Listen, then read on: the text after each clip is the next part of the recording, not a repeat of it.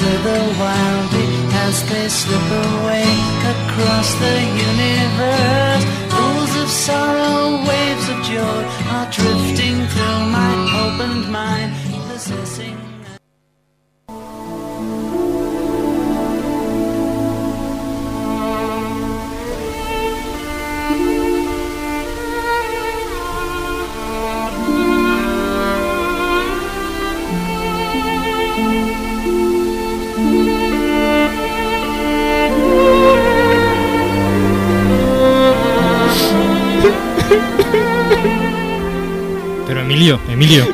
Emilio, ¿qué te pasa? Tranquilo, tranquilo, Emilio, Emilio.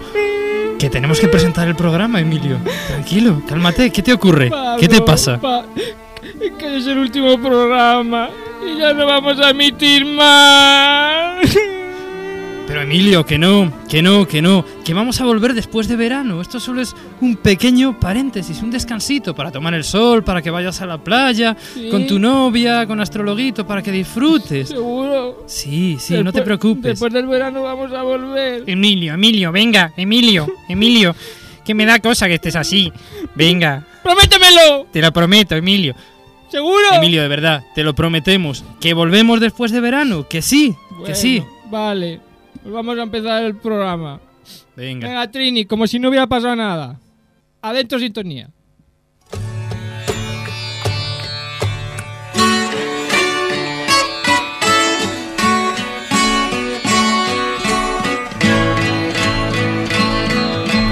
Words are flowing out like endless rain into a paper cup.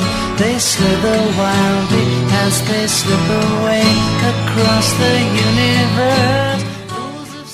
Hola, hola, hola a todos los radioyentes de Radio Contadero. Bienvenidos a este último programa de A través del universo, antes de unas merecidas vacaciones veraniegas.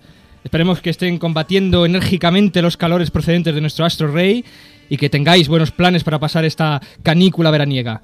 Nosotros desde aquí le proponemos un refrescante viaje por el mucho más fresquito espacio exterior, ¿no es cierto, Pablo? Eso es, Emilio. Me asombra lo rápidamente que, que te has recuperado. Me recupero, sí, Sí, sí, soy sí, yo. sí, sí, vamos, una palmadita de astrologuito y asunto arreglado. Es que me tiene ganado. Hoy soy yo, hoy soy yo el que quiere decir.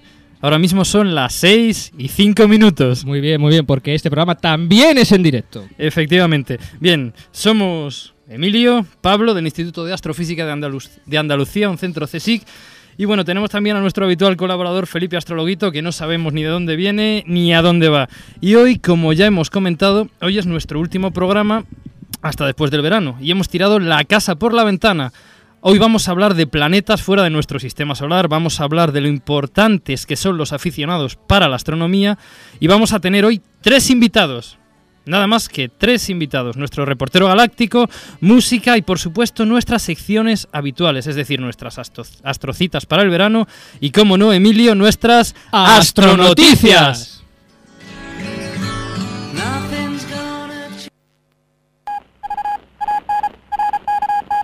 Astronoticias.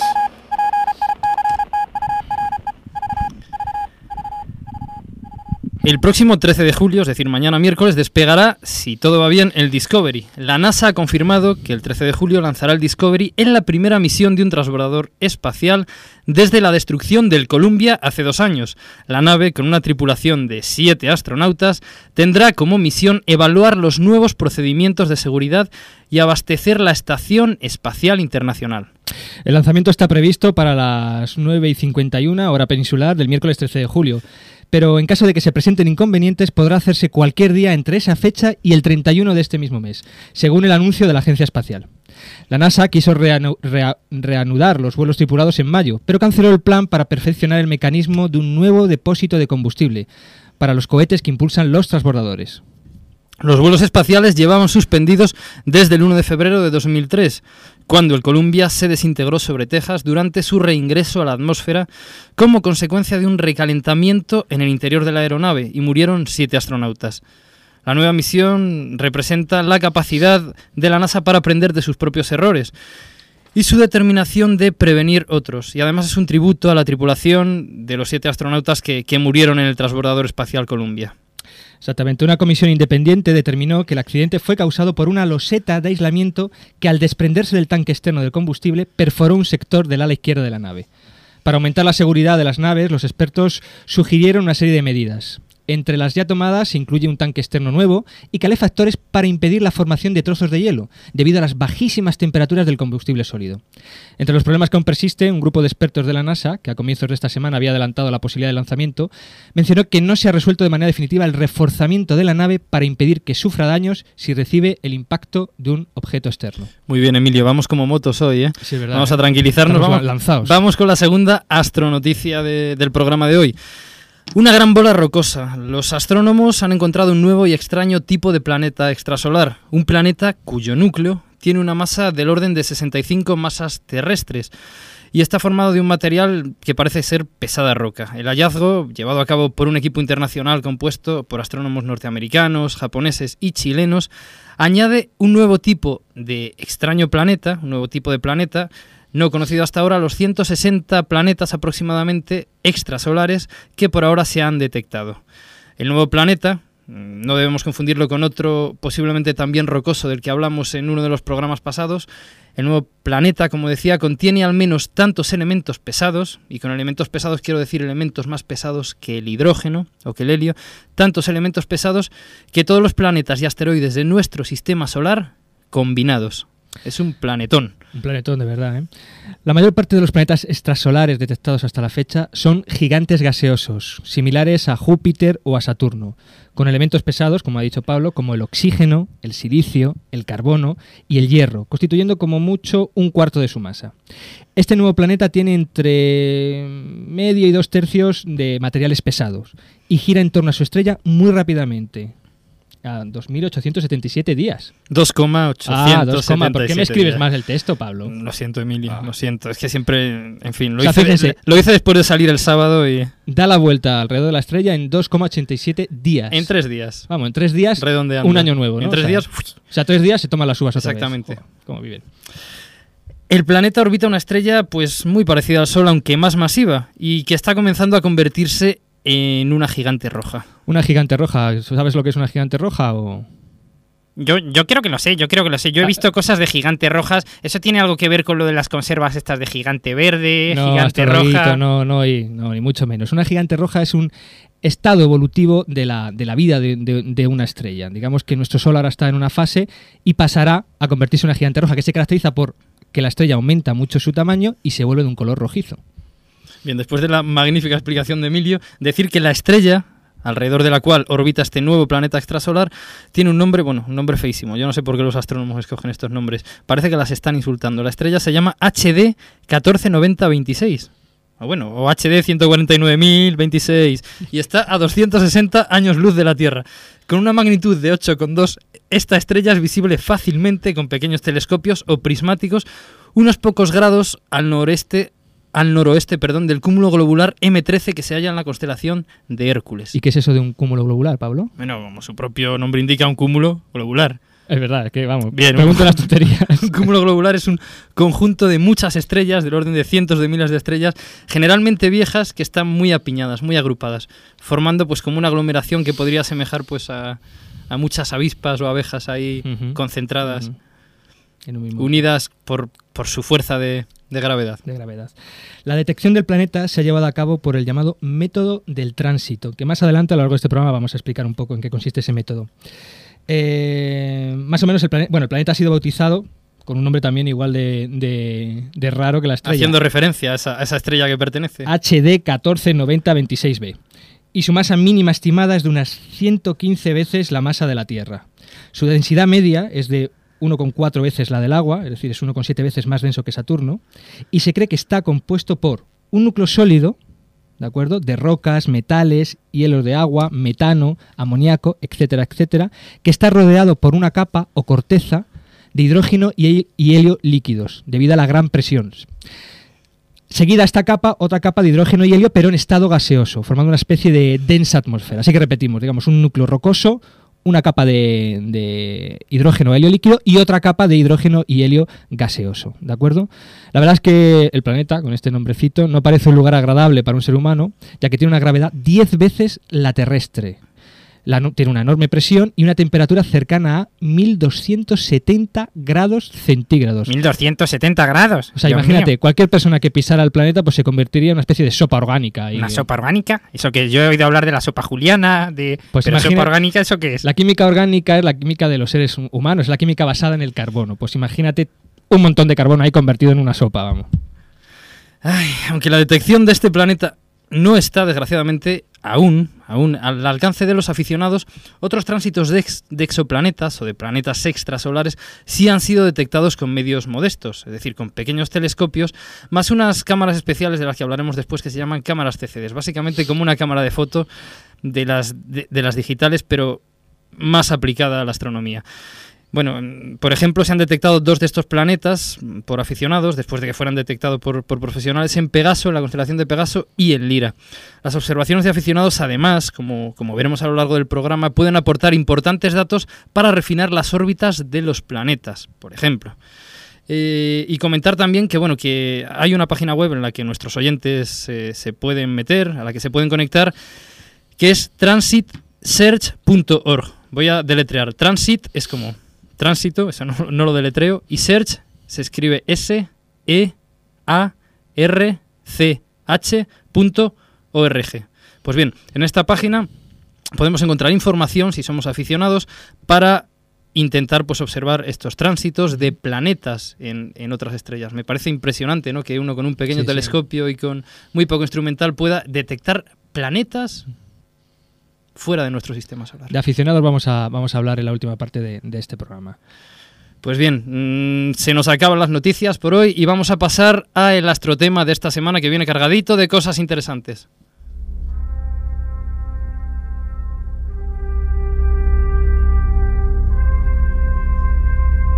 Astrotema.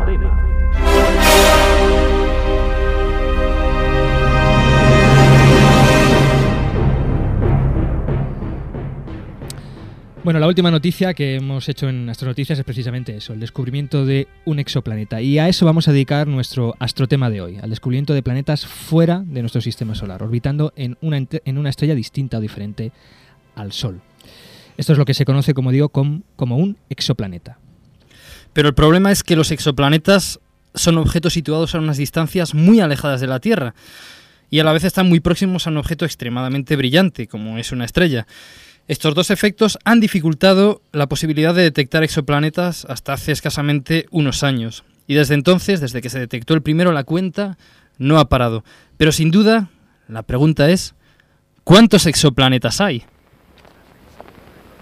Comandante, ¿sabe del programa de posibilidades que efectúa la computadora principal? Sí, ¿qué pasa? Parece que nuestra actual trayectoria nos llevará a pasar por unos 10 millones de planetas. Eso significa que pasaremos cerca de 3.600 planetas tipo Tierra. O sea que habrá como unos 10 de esos planetas para cada uno de los que estamos aquí. Emilio, 10 planetas. Para ti, 10 Fíjate, para mí, 10 diez para. Astrologuito. Podemos montarnos de chalets, ni se sabe, vamos. Madre mía. Bueno, bueno, para hablarnos de exoplanetas, ahora muy en serio, tenemos con nosotros al investigador principal de una de las misiones espaciales cuyo objetivo, entre otros, es descubrir exoplanetas, el doctor Rafael Garrido. Muy buenas tardes, Rafa. Buenas tardes. Hola, muy buenas tardes. Rafa Garrido decir que fue el primer becario que tuvo el Instituto de Astrofísica de Andalucía, que fue también el primero en salir a ampliar estudios, algo que hoy tienen que hacer prácticamente todos los becarios. Él concretamente amplió sus estudios en, en Niza, que su campo es, se basa en lo que se llama la asterosismología, que es como estudiar, hablando así a bote pronto, como estudiar terremotos en las estrellas, ya que las estrellas tienen una cosa que se llama pulsación, oscilación. Eh, esta es una técnica que también se utiliza en- para la búsqueda de planetas extrasolares. Además es el responsable científico de la misión Corot, que es una misión que tiene un doble objetivo, como ya nos hablará él. Uno es precisamente el estudio de terremotos en, estrellas y el otro objetivo es precisamente la búsqueda de planetas, de exoplanetas. Corot debe su nombre al pintor padre de los impresionistas franceses. Eh, entre sus aficiones pues está el cine, doy fe que es un auténtico cinéfilo y además una persona que ha hecho cine y que siempre se ha interesado por intentar eh, explorar ese medio. Según dice él, sus colegas todavía le dejan jugar al baloncesto y además he de decir también que lo hace muy, muy, muy bien, que le encanta viajar en todo terreno por Marruecos, que le gusta la música actual independiente y que sobre todo, y esto también doy fe, que es un divulgador de la astronomía estupendo, de los mejores que yo he conocido. ¿Cómo está, Rafa? Muchísimas gracias, Emilio, pero esta presentación no me la merezco, venga. Bueno, bueno, Rafa, eres, eres una caja de sorpresas. Yo no sabía ni la mitad de lo que Emilio acaba de contar. Pero como hoy te tenemos aquí no para, no para hablar de, de la cantidad de cosas que nos podrías hablar, no para hablar de cine, ni para hablar de lo- tus viajes por Marruecos en todo terreno, etcétera, etcétera, que en algún programa, Emilio, Sí, yo creo que no. de esos futuros po- podríamos traerle efectivamente, pues bueno, lo que, lo que quiero preguntarte, que me enrollo como siempre, ¿cómo se detecta un exoplaneta? ¿Qué Pues básicamente hay dos, dos técnicas, ¿no? Una que es la de la medida de las velocidades radiales, que no sé si explicarla aquí en detalle, pero no hay tiempo, ¿verdad, Emilio? No hay tiempo.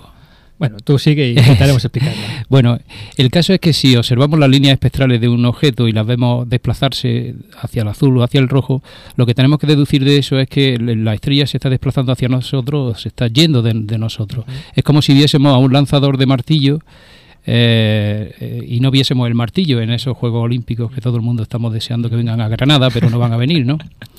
Pues, eh, y solamente viésemos al lanzador. De ello deducimos que algo está girando a su alrededor. Ajá. Entonces, lo mismo le pasa a la estrella, ¿no? De tal manera que los planetas que se han descubierto hasta ahora son todos debido al efecto Doppler, salvo unos cuantos que lo ha relatado Pedro que son por tránsito. Esos, esos planetas por tránsito son porque pasa algo delante suyo y le quita un poquito de luz. Ajá, o sea que tenemos dos métodos. El planeta normalmente de manera directa no lo podemos ver. No porque es como un mil millones de veces más débil. Como hemos aprendido en la escuela, los planetas son algo que brilla no por luz propia, sino Ajá. por reflejo de la propia estrella. ¿no? Ajá, ajá. Y entonces lo que vemos es el efecto que produce el planeta en la estrella. En un caso, Exactamente. En un caso, produce un pequeño desplazamiento hacia nosotros y alejamiento, según pasa, exactamente. que se ve reflejado. ahí en- está. Lo podemos deducir de que las estrellas se desplazan, pero no lo vemos. Nunca veremos al planeta. Ajá. Y después el otro efecto es el efecto del tránsito, que el planeta Efectivamente. pasa por delante como un pequeño eclipse, digamos. Efectivamente, hace un pequeño eclipse y si ese eclipse es muy pequeño, entonces resulta que lo que está pasando delante es un objeto muy pequeño. Muy pequeño. Ese, ese método se llama de los tránsitos, es muy conocido, es de las estrellas binarias que hace ya muchísimo tiempo que se, que se descubrió, pero con ese se descubren estrellas binarias. Bueno, aunque, aunque teníamos un dato de, de las astronoticias de cuántos se habían detectado, no sé si será, si será correcto. ¿Cuántos exoplanetas realmente que tú sepas se han, se han detectado? Pues como hasta la fecha? 160, lo habías dicho bien. Sí, Ese es con el método de, que se llama del efecto Doppler. Ajá. Que yo creo que en uno de los programas comentamos algo también. sí, sí, en uno de de los programas explicamos que era Sí. muy parecido al efecto, solo que en, el Lo- espe- en la luz. Lo que efecto- pasaba con una ambulancia, que recuerdo que Felipe nos hizo ahí una, Una invitación demostración. penosa. Sí, de- yo creo que sí, por eso no lo había explicado yo antes, porque yo ya creo que había bibliografía reciente, bibliografía, audiografía. audiografía reciente. Muy bien, Rafa. Eh, ¿Cómo son? Digamos, has dicho que hay unos 160 planetas descubiertos. ¿Cómo Sí, son esos planetas? Realmente por el método que se utiliza, que es el método de ver si se perturba la órbita de la estrella, pues lógicamente tenemos un efecto de selección y estamos seleccionando los planetas más masivos que hay alrededor de las estrellas más brillantes. Entonces eso quiere decir que no estamos censando toda la cantidad de planetas que pueden existir alrededor de otras estrellas. Entonces eh, realmente lo que estamos es viendo los planetas más próximos y más grandes de las estrellas más próximas. Y entonces nos estamos llevando sorpresas que nosotros creíamos que no había planetas alrededor de otras estrellas próximos a sus soles o a sus estrellas, sino que todos estaban como Júpiter, Saturno en el sistema solar, que estaban alejados, ¿no? Entonces resulta que hay muchos planetas del tamaño incluso mayores que Júpiter y Saturno orbitando a periodos del orden de tres días. Eso quiere decir más próximos, incluso mucho más próximos que Mercurio, ¿no? Ajá.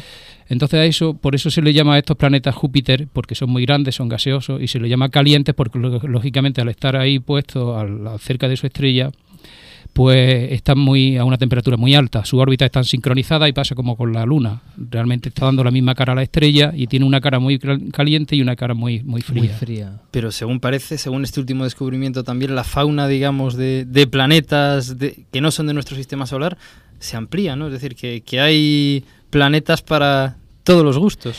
Debe de haberlo y entonces esa es una de las misiones de, eh, de las misiones espaciales, ¿no? Descubrir planetas por el método de los tránsitos.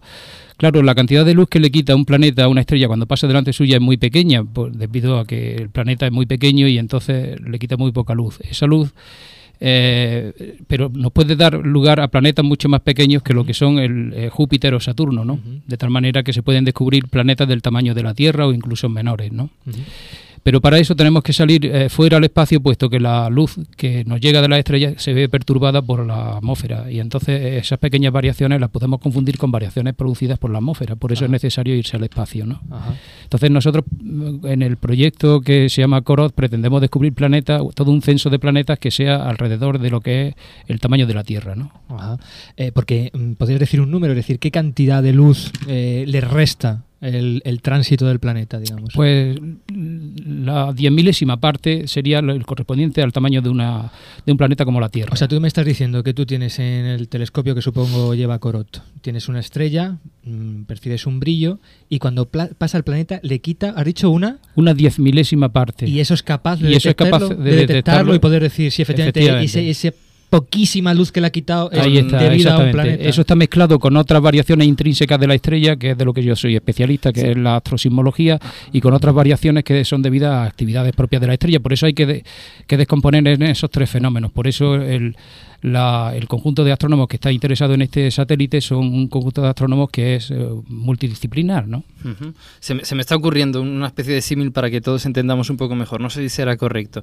Eh, la luz que le resta podría ser algo así como una bombilla. Yo estoy observando una bombilla y delante pasa un mosquito, por ejemplo. Algo parecido Pues o, o- puede- o algo más. Puede, una mosca. puede, puede ser, puede ser el del tamaño de un mosquito, el exactamente. tamaño Lo de un mosquito. pasa O sea, un mosquito pasando delante de una bombilla sería Claro, lo que nosotros exactamente. Lo que pasa es que si seguimos con el símil, las variaciones intrínsecas de luz de la bombilla son superiores a las que pasa cuando pasa un mosquito, con lo cual podemos confundir que ha pasado un mosquito cuando en realidad son variaciones intrínsecas de la bombilla. Por eso propias. tenemos que saber qué es lo que le está pasando a la estrella y qué es lo que le está pasando luego por delante. O sea, el simple parpadeo típico de la bombilla. De la bombilla es superior al paso de un mosquito Ajá. y entonces eso le pasa a las estrellas. La simple Ajá. oscilación de las propias estrellas es superior a eso. Por eso es que la misión es un poco complicada a la, a la hora de interpretar los datos. Ajá. Respecto a esta misión a Corot, eh, ¿va a observar estrellas al azar o digamos tiene ya un censo de estrellas elegido donde hay Eh, digamos posibilidades de que encontrar un planeta? Mm, eh, lo que se conoce más recientemente es que las estrellas que tienen mayor contenido de metales, eso que vosotros hablabais que eran elementos que tienen más eh, de hidrógeno y de helio, que son otros elementos que son distintos del hidrógeno y de helio, resulta que todos los planetas que se han descubierto hasta ahora están en estrellas que tienen grandes contenidos metálicos, es decir, que son estrellas que tienen una gran concentración de otros elementos que no son hidrógeno y helio. Eso no se sabe si es producto de que le han caído los planetas que tenían a su alrededor y por lo tanto le ha aumentado su concentración en ese tipo de elementos Ajá. O que la nube de la que se formaron tiene que tener una concentración determinada de elementos para que se formen planetas. De tal manera que el hecho observacional hasta ahora y reciente y muy reciente es que solo las estrellas que tienen contenidos metálicos altos son las que tienen planetas. Ajá, que tienen contenido, es elementos pesados, lo que hemos hablado antes. ¿no? Exactamente. Ajá.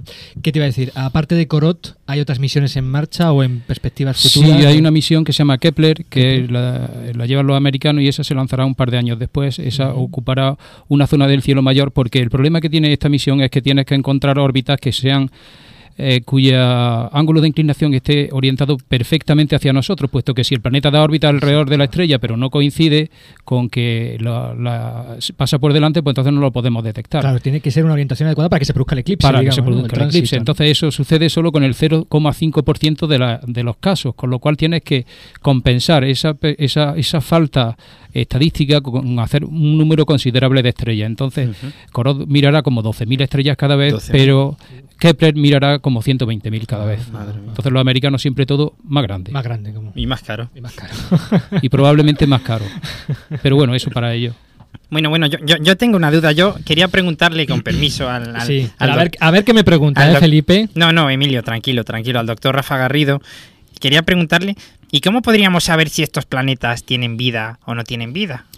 Porque si no podemos ir, Pues yo. eh, la- eh, es una pregunta que también se ha hecho la Agencia Espacial Europea y también se ha hecho la, la NASA. Es decir, no es una pregunta eh, que se acaba de inventar ahora eh, aquí nuestro amigo astrologuito, sino cómo se podría detectar eso. Pues bueno, la NASA ha ideado, la NASA y la Agencia Espacial Europea se han ideado un procedimiento que consiste en averiguar primero si hay planetas. Entonces, estas misiones que estamos hablando son las primeras que descubrirán planetas de cualquier tipo, ¿no?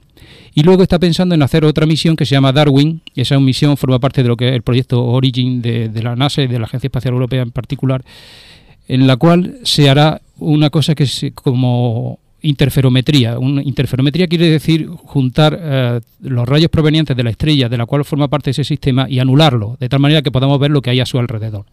Eso se puede hacer siempre y cuando ponga en órbita varios satélites y lo, haga interferir su, su sus rayos que proceden de la estrella. Es tecnológicamente complicado, pero ya está ideado cuál es el procedimiento. De tal manera que lo que se hará será anular esa estrella central. Entonces se verán los planetas que hay alrededor. Al verse los planetas que hay alrededor, entonces podremos hacer un espectro, eso que vosotros habéis hablado muchas veces en los programas. Entonces se pueden ver qué líneas espectrales tiene. Si esas líneas espectrales que tienen son oxígeno, ozono o cualquier otra cosa que sea un indicador biótico, pues nosotros podemos deducir de eso que allí hay una actividad eh, biológica determinada, es decir, que sí hay un procedimiento para saber si hay vida en otros planetas y ese procedimiento está ideado y es ese e incluso hay una misión mm, específica que hará eso, desde luego en un futuro que no será muy como muy pronto hasta el 2015, ¿no? Qué, qué- qué bonito. Bueno, esperamos que si eres el primero en detectar vida en otros planetas fuera del sistema solar, vengas aquí a Radio Exacto, Contadero a, exacto. Vengas aquí a a- contarnos. Luego te vas a por el Nobel, pero antes vienes aquí. no, Exactamente. exactamente. Primero te pasas por Radio Contadero. Sí, si no- todavía han dejado hacer el programa hasta aquel entonces, yo creo que será Sí, más sí. éxito, será más éxito el programa que mi premio Si Nobel. Trini, no, si Trini no nos ha echado, nos está mirando mal. Bueno, ¿qué te iba a decir yo? Eh, estamos hablando de descubrir planetas, de, de descubrir vida en otros planetas y de viajar a los planetas, esos planetas descubiertos. ¿Eso es una cosa ya impensable? Pues la verdad es que viajar sí está ligeramente difícil, ¿no? Puesto que la estrella más próxima está a cuatro años luz.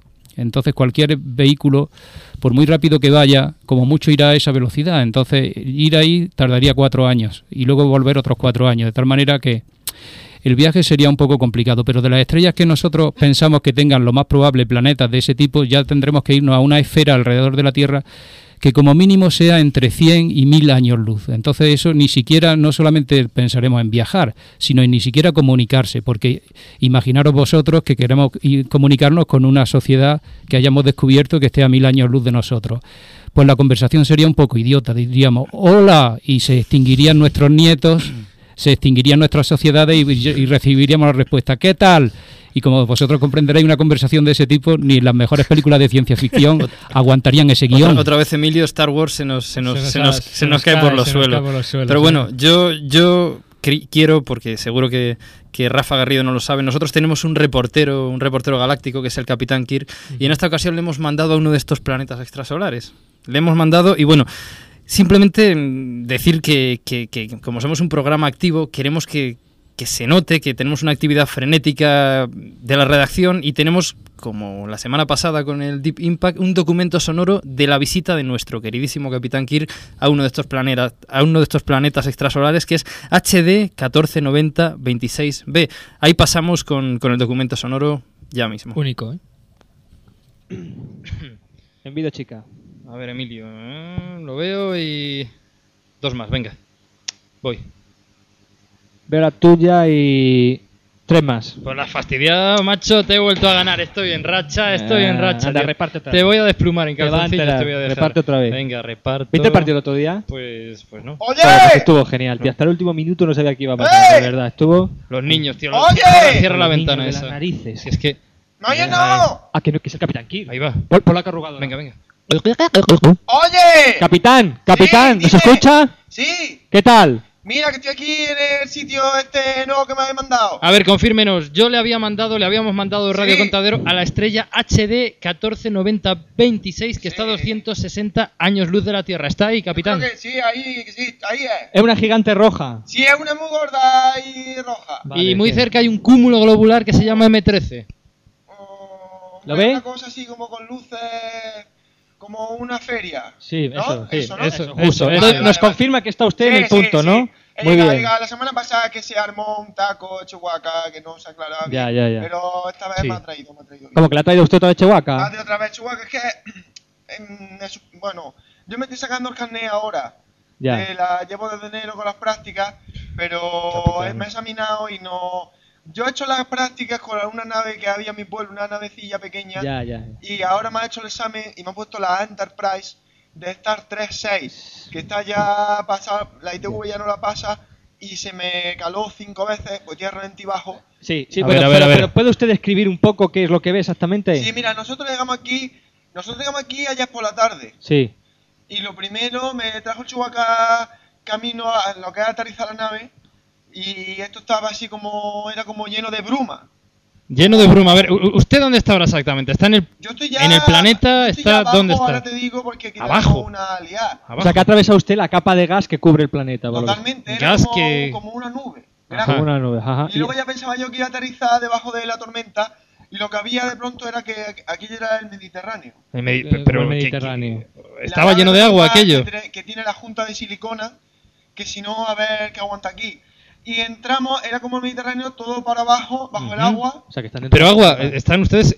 No, No, es no- no- agua, no será agua. otra cosa, huele raro. No será agua. Bueno, posiblemente Pero sea, sea hidrógeno. de- Posiblemente sea hidrógeno. Bueno, que están ustedes dentro de la capa líquida, digamos, del, del Del planeta. planeta, Claro, ¿no? luego siguió el abajo Sí. y ya lo que ha llegado, ya llegamos y a- aparcamos la nave. Claro Ahora que- sí, aparcamos la nave. Hay sobre roca, entonces, abajo del todo. Llegaron ustedes al núcleo del exoplaneta, entonces, Un ¿no? descampado. Eso, ¿no? Muy bien, sí, sí, sí, Capitán Kirk. Eso es. En la parte rocosa que es el núcleo del exoplaneta. Bien, ¿nos puede Que decir no hay penca ni nada, pero esto es un descampado, vamos. cómo, cómo está de temperatura ahí ahora? Mira, eso te lo había contado otra, que la semana pasada me lleva allí a- al sitio este, que en Manga, en Manga la Sisa, y, y estuve helado, y me dice que esto iba a ser igual, me he traído el chaquetón y la pelliza de pana, y llevo desde que he llegado aquí, pues mira, el termómetro marca 1700 grados, y porque se ha reventado por arriba. Pero hombre, es que usted tiene que informarse antes dónde va y cuáles son las Que características con la calor que hace el Chihuahua está mudando el pelo, y tengo la nave de bola de pelo, que parece que tengo aquí una jaulilla Madre de gato. mía, madre Sí, mía, que pero ustedes entonces ahora mismo están en el fondo de ese océano. pegado. Bueno, y de movilidad se pueden ustedes mover porque Sí, hay una se gravedad mover, muy Se fuerte. puede mover mi prima, porque aquí está lo del tema este de la gravedad, que hay 10G, ¿sabes? Pero me ha venido bien, eso sí te lo digo. ¿Por Eh, qué? Porque ahora me estoy aprovechando para entrenarme aquí como el Vegeta eh, para el campeonato de karate que hacen en las fiestas de mi pueblo, ahora en mitad de agosto. Y me está haciendo Sí, un entrenamiento de pero, karate. pero Hombre, mire, Capitán Kirk, Capitán Kirk, ¿usted en la Tierra cuánto pesa? ¿Cuál es su allí, masa en la hombre, Tierra? No me haga esa pregunta que llevo de panceta desde Navidad. Y unos kilos peso lo que es un peso normal, estándar. Bueno, pongamos Aquí unos desde 70 que- kilos, aquí unos desde 70 que he kilos. llegado, peso más que la furgoneta del paradero de mi pueblo. Bien. Claro, que- que es imposible, es imposible. con- con- 700 kilos que pesa ahora allí. pesar unos 700 kilos. Madre mía, que madre mía. Pero se lo que me estoy haciendo un entrenamiento, lo que te he dicho. Sí, lo que pasa sí. es que estoy intentando, desde que llega lo único que he podido era levantarme un poco. Estoy tumbado. Que está usted tumbado entonces en el fondo del, del, del, del mar del Estoy en la planeta. nave, estoy mirando a Chihuahua por la ventana.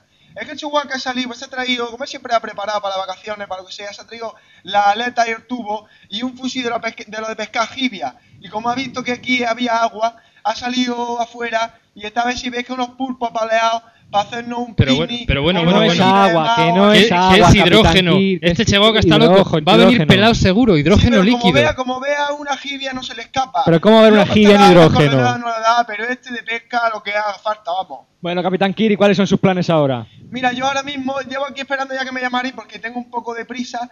A las 7 me tengo que ir, que tengo las prácticas. Ahora mismo, como ya no puedo hacer la práctica con la nave chica para que no me pase igual, lo que he hecho ha sido que me he camelado a la Dayana, la mala de V, para que me deje hacer las prácticas con la nave Mira, nodriza. mira, Emilio, con Emilio. una bolsa de Capitán. lagartija del descampado de Vale. Capitán, Sí, capitán, sí, vale. creo, creo que le perdemos. Sí, capitán. sí, sí. ¿Quiere Ya usted te despedirse veo. de, de los radioyentes ya hasta el Ya verano? veo, mira, pasarse bien el verano, una cruz campo fresquita, no viene mal, nunca en exceso, ir a la playa y mirar un poquito al cielo de noche. Muy bien, Vale, capitán, muy bien, capitán venga, qué venga. bonitas palabras, Le, venga, perdemos, le perdemos, eh, capitán. la visión. Quita, quita la corrugadora, Emilio. Bueno, más que tenemos la corrugadora, que si no, lo que Dios tú dices serían las conversaciones. Claro que yo creo que sería un poco más ¿Qué, inteligente qué- que qué esta, ¿eh? testimonio? Como en el Bueno, testimonio episodio único. pasado tengo los pelos. Como escarpias. Efectivamente. Ah. Rafa, muchísimas gracias. Muchísimas gracias, de verdad, por todo lo que nos has contado y esperamos, como siempre, volver a tenerte en otro programa. Eso es. Cuando Y- vosotros queráis. Y como te lo has ganado y te lo has merecido, ahí va el Hey Joe de Jimi Hendrix.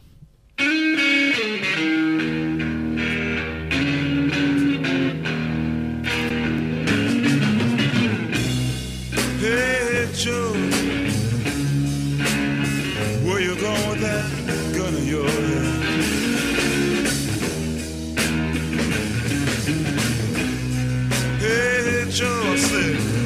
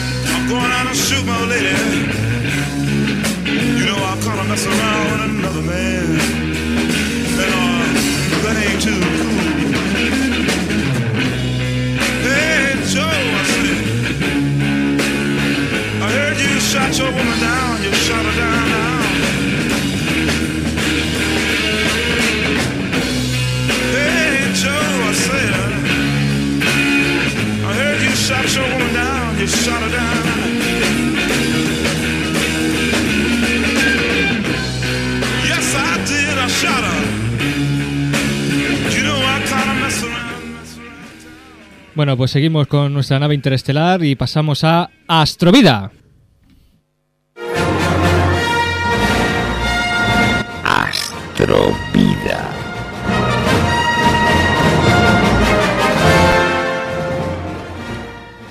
Pero antes de empezar con nuestra astrovida de hoy, una pequeña fe de ratas, ya que queremos corregir un error que cometimos en el programa anterior. Concretamente yo, que dije que la llegada del cometa Halley había sido un acicate para la formación del Observatorio de San Fernando en Cádiz. Un auténtico lapsus, porque lo que queríamos referirnos era al Observatorio de la Cartuja, aquí en Granada.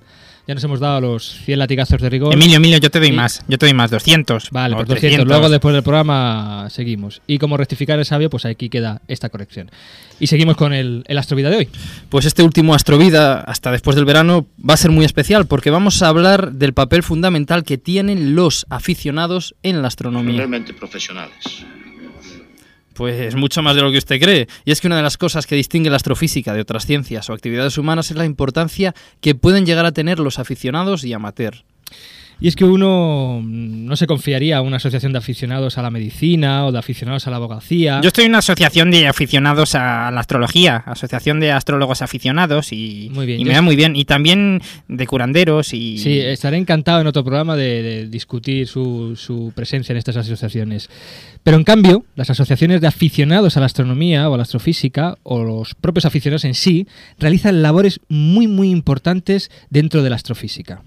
Sí, porque no solo realizan una importante labor divulgativa y de difusión, como por ejemplo organizando observaciones que permiten acercar al público los objetos celestes o que les permiten ser testigos de eventos tan espectaculares como eclipses, conjunciones o tránsitos. Es decir, que un planeta pasa por delante de una estrella, en este caso de- del Sol, como, como el tránsito de Venus del 7 de junio de- del 2004, que implicó, por otro lado, una gran actividad por parte de los aficionados, sino que además de todas estas labores divulgativas, la labor de los aficionados resulta en muchos casos fundamental para hacer ciencia. Que se encargue de esto Clemenza. Con gente de mucha confianza que no se me entusiasme. Pues hace mal, padrino, porque precisamente este entusiasmo, unido al avance y al abaratamiento de instrumentos pseudoprofesionales, como las cámaras CCD, ha permitido que muchos aficionados hayan escrito importantes páginas en la historia de la astronomía. De hecho, hasta bien entrado el siglo XIX, no podríamos distinguir entre lo que era un astrónomo aficionado o un astrónomo profesional. Por ejemplo, William Herschel, que era un astrónomo al que se deben grandes descubrimientos, no pertenecía a ningún observatorio o centro de investigación en sí. Pero ¿qué actividades de los aficionados pueden ser de utilidad para la comunidad científica profesional? Pues por ejemplo, el estudio de las llamadas estrellas variables de largo periodo. Las estrellas, como ya explicaremos en futuros programas, Emilio, seguro, son grandes esferas de gas. Estas esferas no son estáticas, sino que, digamos, aumentan su tamaño y disminuyen con periodos que pueden ir de pocos minutos a meses, dependiendo de la estrella. Esta pulsación de la estrella se refleja en una variación periódica en su brillo, que aumenta y disminuye con el tiempo. Esto es lo que se llama una curva de luz de la estrella, y su estudio nos da mucha información sobre cómo es el interior de la estrella. Pero ya que tenemos un profesional y un experto en estrellas variables, ¿nos quieres comentar algo, Rafa, sobre las estrellas variables? Yo me apunto al próximo programa que hagáis sobre estrellas variables. Vale, muy bien. Yo Hecho. creo que ya tenemos invitado, ya Hecho, tenemos fichaje. ¿eh? En vez de pagarte unas Coca-Colas como hoy, te pagas unos whiskies o... Y, y te dejamos, te dejamos participar. Sin problema. Y aquí es donde entran los aficionados. Los telescopios profesionales están muy solicitados. Es difícil conseguir tiempo de observación. Y si te dan tiempo de observación, pues normalmente es un tiempo de observación pequeño. Y hay estrellas que, digamos, para determinar esta variación del brillo necesitan estar siendo observadas durante meses. Pero en cambio un aficionado con un telescopio no excesivamente grande sí puede estudiar cada noche dicha estrella y dar una información muy valiosa a la comunidad científica. Muy profesional. Pero no solo en el estudio de variables es útil el trabajo de los aficionados. Precisamente esa mayor cantidad de tiempo para escudriñar el cielo de horizonte a horizonte que tienen los aficionados respecto a los observatorios profesionales los convierte en los más adecuados para descubrir cosas nuevas en el cielo que antes no estaban. ¿Estáis consiguiendo hacer un buen trabajo? Sí. Sí. Sí, eso parece. ¿Cuál es la brillante? Ah, Mizar. Es una estrella doble. Bien, ¿y la que está a su lado? Ah, Alcor. Bien, Biderman, ¿y la que está a su lado? Ah, no lo sé. Es Megrez. No, no lo es. Pero si has dicho que no lo sabes. Sé dónde está Megrez. Es, es otra cosa. Mire. Está al sur, a unos 10 grados. El león está Debe de ser un satélite. Le haremos otra foto y se la mandaremos al doctor Wolf. Sí, señor. Es Megrez. No es Megrez. Sí que lo es. No lo es. De hecho, hoy en día más del 10% de los cometas y asteroides que se descubren en el cielo se debe precisamente a la labor de los aficionados. Hay auténticos cazadores de cometas. Bueno, incluso hasta existe un premio anual e internacional para aquel astrónomo aficionado que descubra uno o más cometas en dicho año. Eso es, Emilio. Por ejemplo, por ejemplo, el cometa Hale-Bopp fue descubierto por Alan Hale y Thomas Bob. Y aunque Hale también es astrónomo profesional, el cometa fue descubierto de manera independiente por ambos en sendas noches de observación, pero noches de observación como astrónomos aficionados. Pero los astrónomos aficionados no son solo útiles para descubrir nuevos cometas o asteroides, ¿verdad, Emilio? No, porque para poder determinar con la mayor exactitud posible la órbita de estos objetos, se necesitan tomar muchas observaciones de ellos a lo largo de su trayectoria. Y aquí es donde entra la labor de los aficionados. Es lo que se llama la astrometría. Y el papel de los aficionados es fundamental, pues los grandes observatorios no pueden dedicar su tiempo a tomar muchas observaciones de estos objetos. Es importante hasta el punto que las publicaciones de astrometría, astrometría, más de la mitad de estas publicaciones se deben precisamente a aficionados. Así pues, gracias a los aficionados podemos conocer si muchos de esos asteroides tienen órbitas que en algún futuro puedan pasar peligrosamente cerca de la Tierra. Es decir, se trata de lo que en astrofísica se conoce como objetos neos, del inglés Near Earth Object, o lo que es lo mismo, objetos cercanos a la Tierra. Fijaos en la labor de vigilancia que tienen los aficionados. Profesional. Profesional.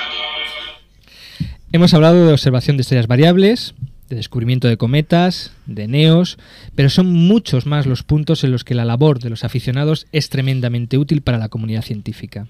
Pero vamos a dedicarle un poco más de tiempo a otra de ellas, el descubrimiento de supernovas.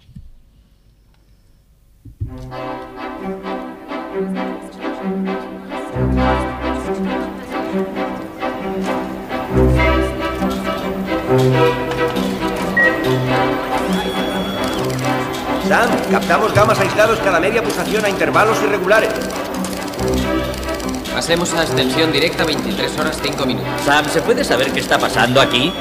Alfa Orionis se va a volver supernova. Pero eso será en los próximos 100 millones de años. El jueves. ¿Cómo has dicho?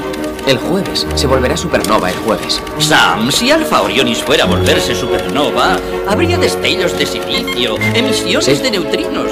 Incluso de día podríamos verlo.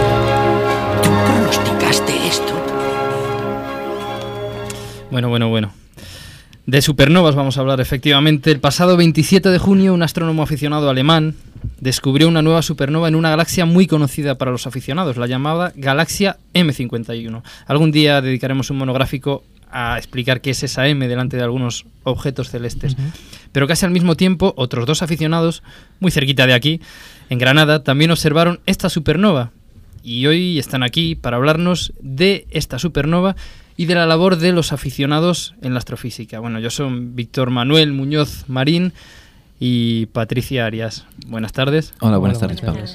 Patricia Arias es malagueña, es estudiante de física en la Universidad de Granada, es miembro de la Asociación de Astrónomos Aficionados Némesis, le encanta la astronomía, le encanta la divulgación, ha, dado- ha dado varias conferencias en diversos colegios mayores de Granada y aparte entre, aficiona- entre otras aficiones pues tiene el esquí y además practica la equitación de competición, ¿eh? Madre mía. Cuidadito con lo que traemos al programa, ¿eh?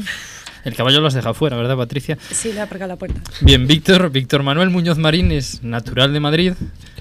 Yo lo decía antes en broma, artificial de Granada, porque ahora vive en Granada, Sí, sí. licenciado en física por la Universidad Complutense de Madrid, donde Y costó lo suyo también. Costó lo suyo, lo suyo, donde estudió la orientación de astrofísica. Actualmente está haciendo la tesis doctoral en el Instituto de Astrofísica de Andalucía, con una beca del CSIC, y trabaja en galaxias con núcleo activo.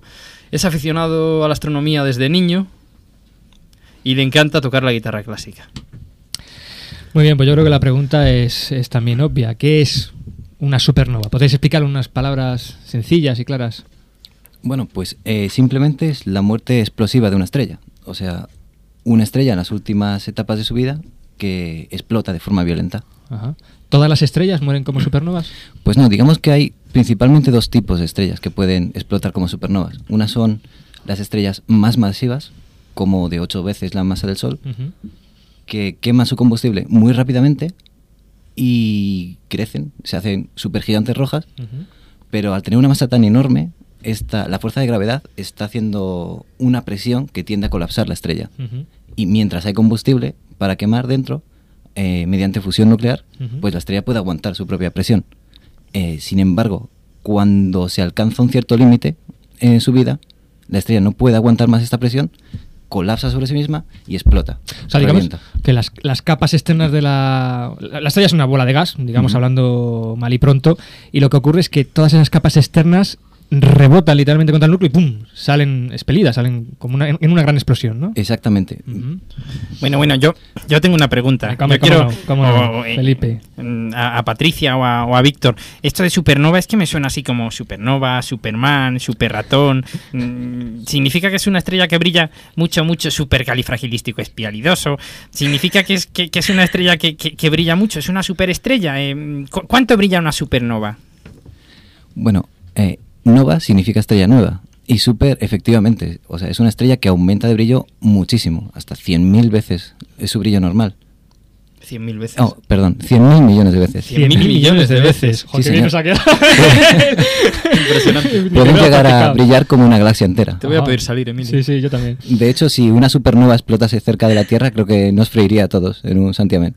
Madre mía, madre mía. In- increíble. Yo, yo quería preguntarle a Patricia, Patricia, deja en paz al, al caballo. ¿Cómo la, ¿Cómo la cuasi descubristeis? Porque esto fue un descubrimiento muy poquititos días después. ¿Cómo, cómo fue? ¿Qué, ¿Qué estabais haciendo esa noche? ¿Qué... Bueno, pues fue exactamente cuatro días más tarde.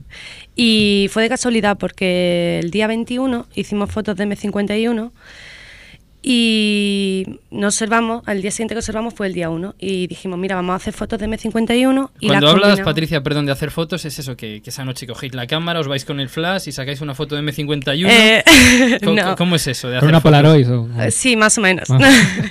no, hombre, pues el telescopio tiene acopla- acoplada una cámara CCD. Ujú. Y Que es como una entonces- cámara digital, Como ¿no? una cámara digital. Pero con algo más especial, bueno, aparte del precio. Pero quieres dejar hablar a la chiquilla, de verdad. Te voy a matar. Bueno, pues eh, está conectada al telescopio y al ordenador. Entonces nosotros seleccionamos con el programa de Sky la, la galaxia o el objeto estelar que, que queremos observar. Y después con la cámara CCD hacemos una exposición del tiempo que, que, queramos, que creamos conveniente y entonces pues te sale una foto de lo que estás observando. Ahora, perdona, es cuando tendríamos que hacer publicidad del telescopio que nos deja usar el instituto muy amablemente, que tenemos para tareas de divulgación y eso. eh, Bien, bien, Peti. bien, bien, bien. Hazla, hazla. Hazla, hazla, hazla. Habla, habla- habla- habla de Petty. Pues eh, PETI es un telescopio de 25 centímetros que tenemos en, en la azotea del Instituto de Astrofísica de Andalucía y se usa, pues eso, para tareas de divulgación, hacer observaciones remotas que ha hecho nuestro compañero Lucas Lara muchas veces desde la universidad o desde el propio instituto. Este, este telescopio, a pesar de ser pequeño, tiene una instrumentación que se pueda decir profesional. Bueno, como estaba explicando Patricia, eh, tiene la cámara CCD Me y bueno, usamos de hecho los mismos programas que se usan para controlar el telescopio del observatorio de Sierra Nevada. Muy bien, yo quería también preguntarle a Patricia. em, hemos visto en el corte que hemos puesto antes de la película que decía que la, que la supernova iba Hemos a estallar. oído, hemos oído. perdona, sí, es que como me gusta tanto el cine. Que la supernova eh, iba a estallar el jueves. Es decir, eso es, eso es real, es decir, se puede detec- predetectar o, o saber cuándo va a ser una supernova, es una cosa que ocurre y hay que estar atento. No, realmente, o sea, eso es ciencia ficción, ¿no? Porque no se puede saber ni dónde ni cuándo va a explotar una supernova. Por eso es tan importante, como habéis dicho antes, la- los aficionados que pueden dedicar tantas horas a observar los mismos objetos y descubrir de un día para otro, pues, una supernova, un cometa, un... Porque además, según tengo entendido, eh, es muy importante, digamos, entre comillas, pillar a la supernova cuanto antes, es decir, cuanto los primeros momentos que ha estallado, que se detecta. Pues sí, de hecho es muy importante porque hay un tipo de supernovas que llaman los astrónomos eh, supernovas de tipo 1A que digamos tiene el mismo brillo en el máximo, el mismo brillo absoluto. Digamos que es como una bombilla de 100 vatios.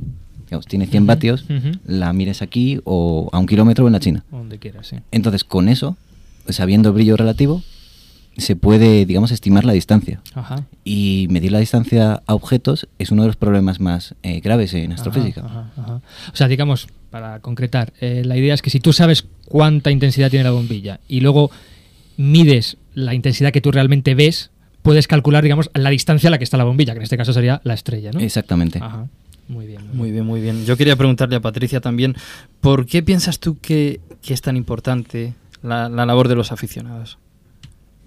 Pues, como ya he dicho, pues los aficionados tienen un telescopio, tienen todas las noches para observar, cosa que no es posible, como habéis dicho antes, con telescopios profesionales. Entonces, hay objetos que necesitan un seguimiento y necesitan mucho tiempo de dedicación y los, los astrofísicos profesionales no pueden ni dedicarle ese tiempo ni tienen los medios suficientes como para, como para permitírselo. Ajá, ajá. Bueno, además mm, decir también que, que conozco, conozco astrónomos aficionados con tanta afición como, como muchos astrónomos profesionales y que echan muchísimas noches pues, pues observando el cielo. Sí, yo quería haceros una pregunta un poco incisiva. Eh, ¿Qué pensáis que deberían hacer los centros de investigación profesionales respecto al tema de los aficionados? ¿Y deberían apoyarlos de alguna manera o...? Eh, muy buena pregunta. Me Eh, alegro. haz otra. no, en serio. Esto, en mi opinión personal, porque yo he pertenecido a agrupaciones de astrónomos aficionados y allí a los astrofísicos profesionales se les ve con mucha admiración y mucho, re- mucho respeto. ¿no? Son como los hermanos mayores. Y sin embargo, muchas veces hay un poco de ignorancia hacia, hacia ellos por parte de los profesionales. Entonces, eh, digamos que colaborar un poco más por- con ellos y más sobre todo en tareas de divulgación, porque ellos se desviven por hacer divulgación, Ajá. sería importante. Ajá. Por lo menos eso, Desde- reconocer desde su luego, labor, desde ¿no? luego yo creo que es importante aprovechar pues pues toda esta ilusión, ¿no? Y, Todo ese entu- y- entusiasmo, ¿no? que Y ese entusiasmo y esa fuerza que, que, que tienen los aficionados y bueno, para ejemplo, pues por los que tenemos hoy aquí que, que, que, bueno, que ya quisieran o quisiéramos Muchos, muchos, muchos. muchos profesionales, Muchos pues- profesionales, ¿no? Pues, pues encontrar una ¿Qué estás diciendo, Pablo? Por favor, no me hagas decir estas cosas. Por cierto, ¿conocéis a Robert Evans? Robert Evans, Sí. eh, famoso descubridor de... ¿De? de De cerca de 37 supernovas con un Sí. pequeño reflector de cierto, 40 cierto. centímetros. Pero lo observa visualmente incluso. Sí, sí, ¿no? es, un- es un- es una máquina, un hacha de descubrir supernovas. Muy bien, pues... Emilio, yo, yo creo que, que, bueno, que los aplausos grabados no los hemos traído, pero creo que queda mucho mejor incluso, y con la ayuda de Rafa, que vamos a pedir su colaboración, dar un fuerte aplauso y... Y que sigáis así, Y con que sigáis así, supernovas, haciendo astrofísica y sobre todo que os hagáis profesionales. La próxima que- supernova que descubráis, también, igual que le dijimos a Rafa, esperamos contar con, con vosotros aquí. Así que un aplauso. Muchas, Muchas gracias. Muy bien, eh, pasamos a nuestra última sección del programa, Astrocitas.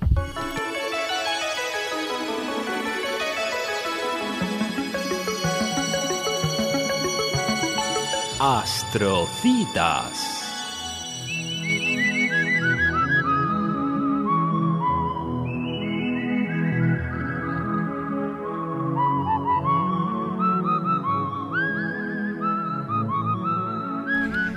Bueno, bueno, como vamos a estar sin vernos, sin escucharnos, mejor dicho, hasta después de verano, y en agosto siempre tiene lugar un evento astronómico muy especial, pues mm, vamos a hablar de él, vamos a hablar de este evento. ¿Pero a qué evento te refieres, Pablo? Solo eres una lluvia de meteoritos pasajeros. Ah, perdona, Emilio, no, no iba por ti, no iba por ti. iba vaya. precisamente por, por este evento. Este evento es la lluvia de estrellas fugaces, vulgarmente conocido así, o lluvia de meteoros de las Perseidas. ¿Pero qué es eso de una estrella fugaz? Bien, una estrella fugaz o más, te- más técnicamente meteoro se puede contemplar todas las noches del año, pero hay fechas en que la actividad perdón, aumenta. Decir que no es más que una pequeña partícula de polvo o hielo del orden de una micra, la millonésima parte de, un metro, que al entrar en la atmósfera se volatiliza y, emite luz. Esto es lo que llamamos vulgarmente estrella fugaz. Empiezan a ser visibles muy altos en la atmósfera y alcanzan su máximo brillo a unos 80 kilómetros de, altura. Sí, decir que las fechas en las que se tienen previstas estas lluvias es desde el 17 de julio hasta el próximo 24 de agosto. En este periodo la Tierra está atravesando una nube de meteoroides formado por polvo, gas y hielo procedentes de un cometa. Lo que sucederá en las noches del 11 al 12 y del 12 al 13 de agosto es que la Tierra atraviesa esta zona del espacio que ha dejado, digamos, la cola del cometa, donde sabemos que se encuentra la mayor concentración de estas partículas de polvo y hielo. Al encontrarse con ellas, a una velocidad cercana a los 60 kilómetros por segundo, estas partículas de polvo entran en la atmósfera de la Tierra y se produce la conocida lluvia de las Perseidas, aunque no es la única lluvia que se produce a lo largo del año. Bien, decir que estas partículas son producidas por, por, por un cometa, provienen de un cometa que es el Swift-Tuttle, descubierto en 1862 por dos astrónomos, Swift y, y Tuttle, Lewis Swift y Horace Tuttle, y que tarda 135 años aproximadamente en completar su, su órbita. Las previsiones para este año, pues bueno, esta lluvia es, una de las mejores lluvias del año, tanto por la actividad como por el clima de, de- de la época del año en que se produce, que, que es agosto. El máximo eh, en este año será la noche del 11 al 12 de agosto, entre las 7 y las 9 y media hora local, aunque digamos que este es el máximo tradicional, pero se ha de tener en cuenta que se, eh, se han detectado otros años otros máximos secundarios. Por lo tanto, las mejores noches de observación, resumiendo, son del 11 al 12 de agosto y del 12 al 13. Mm, a partir de las 10 se puede comenzar a observar y bueno, debemos de mirar altos en el cielo, intentando que el radiante, que yo creo que, que no lo explicaste Ah, sí, antes, verdad, el radiante. bueno, decir que esta- las lluvias de estrellas reciben el nombre del punto del que parecen del que parecen provenir. Esto no es más que un efecto óptico. Mm, el mismo efecto que cuando uno ve pues una carretera y en el infinito, muy lejos, muy lejos, los dos lados paralelos de la carretera parecen juntarse. Exacto. O lo mismo ocurre con, con las vías de, del ferrocarril.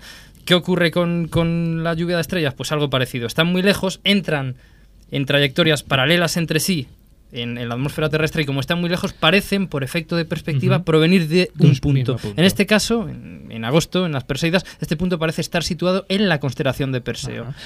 Las lluvias de estrellas reciben, por tanto, el nombre del radiante del que parecen provenir. Pero este, este punto, digamos, en el espacio sí que marca la zona por donde, digamos, la Tierra entra en el, en el, en el rastro del, del cometa, ¿no es así? Eso es, eso es.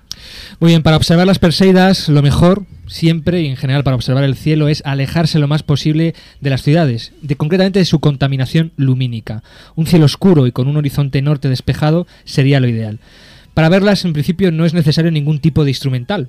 Lo más cómodo es tumbarse tranquilamente sobre un aislante, una tumbona, con una buena cervecita, como decía el capitán Kirk, y no mirar directamente al radiante, es decir, no mirar a este punto donde aparece que provienen todas, ya que el mayor número de meteoros se produce a unos 40 grados. del Aproximadamente, radiante. unos 40 grados del radiante. Eso sí, muy importante, ¿no, Pablo? Llevar ropa de abrigo. Ciertamente, un termo calentito de café. Ajá. Con Buena un, con un poquitito de orujo es recomendable bueno. también porque a las 3, 4 de la mañana se agradece meter calorcillo en el cuerpo. Buena compañía también. También, también.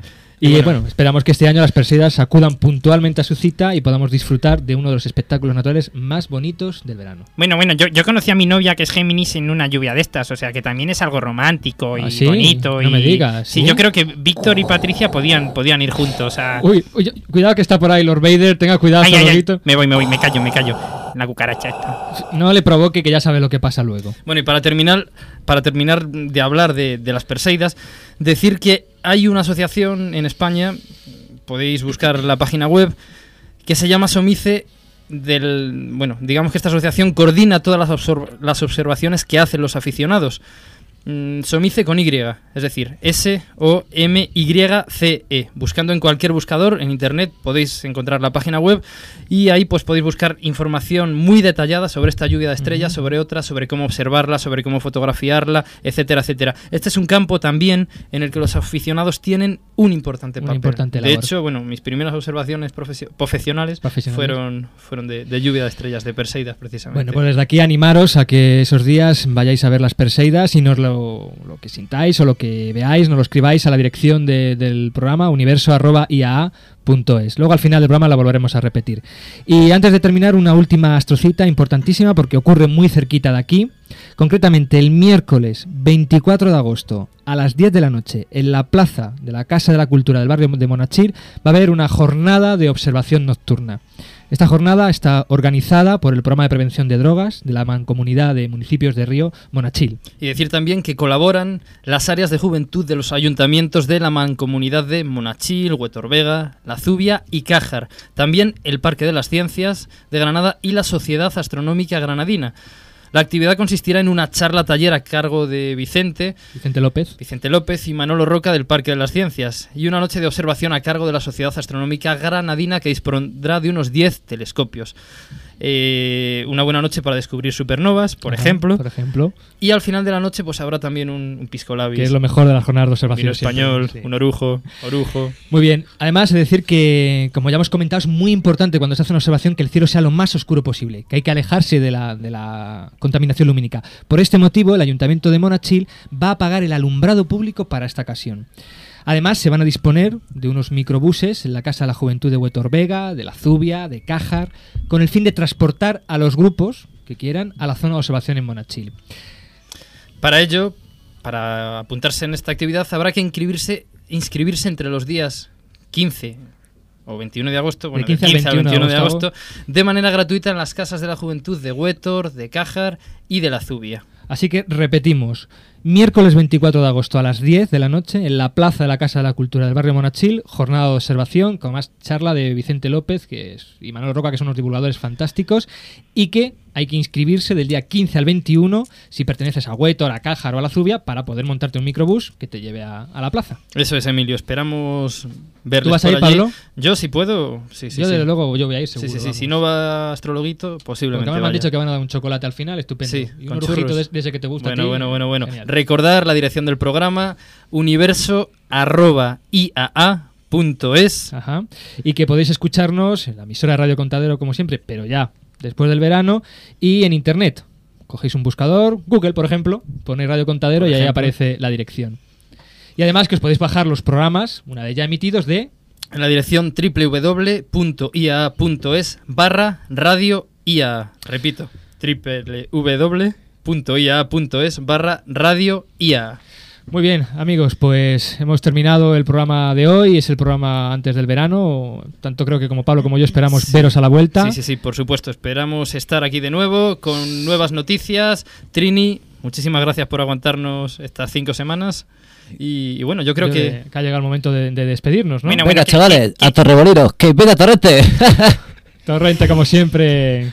Qué despedida, qué, qué- qué despedida, que no, que no, que, que- que yo creo que esto, esto es injusto. Esto es es injusto, esto es injusto porque ha venido aquí el doctor Rafa, Rafa, que, que sí, que él es importante, pero, pero yo creo que, que yo me he portado bien estos últimos programas y yo quiero poner mi canción favorita. A ver, ¿puedo, Emilio? ¿Puedo? ¿Puedo, Trini? Bueno, venga, sí, pues adelante. Yo estaba pensando en, en, en esta de Sabrina, en Voice, Voice, Voice, pero es que, es que al final, pues, pues a mi novia Géminis como que no le gustaba. Entonces, Normal. entonces la que he elegido es una que, que a mí desde siempre me ha, me ha gustado. Trini, la que he elegido es esta. ¡Adelante!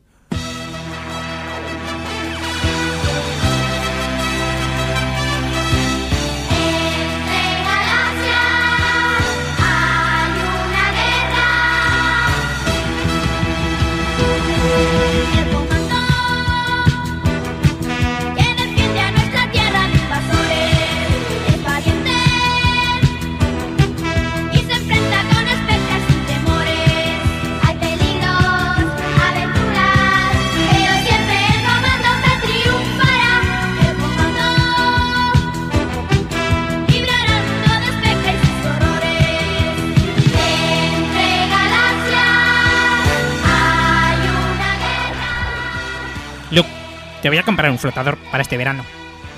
Y yo quiero publicitar mi nueva película, Torrente 3. No se la pierda próximamente en cine, joder. Luke, Luke,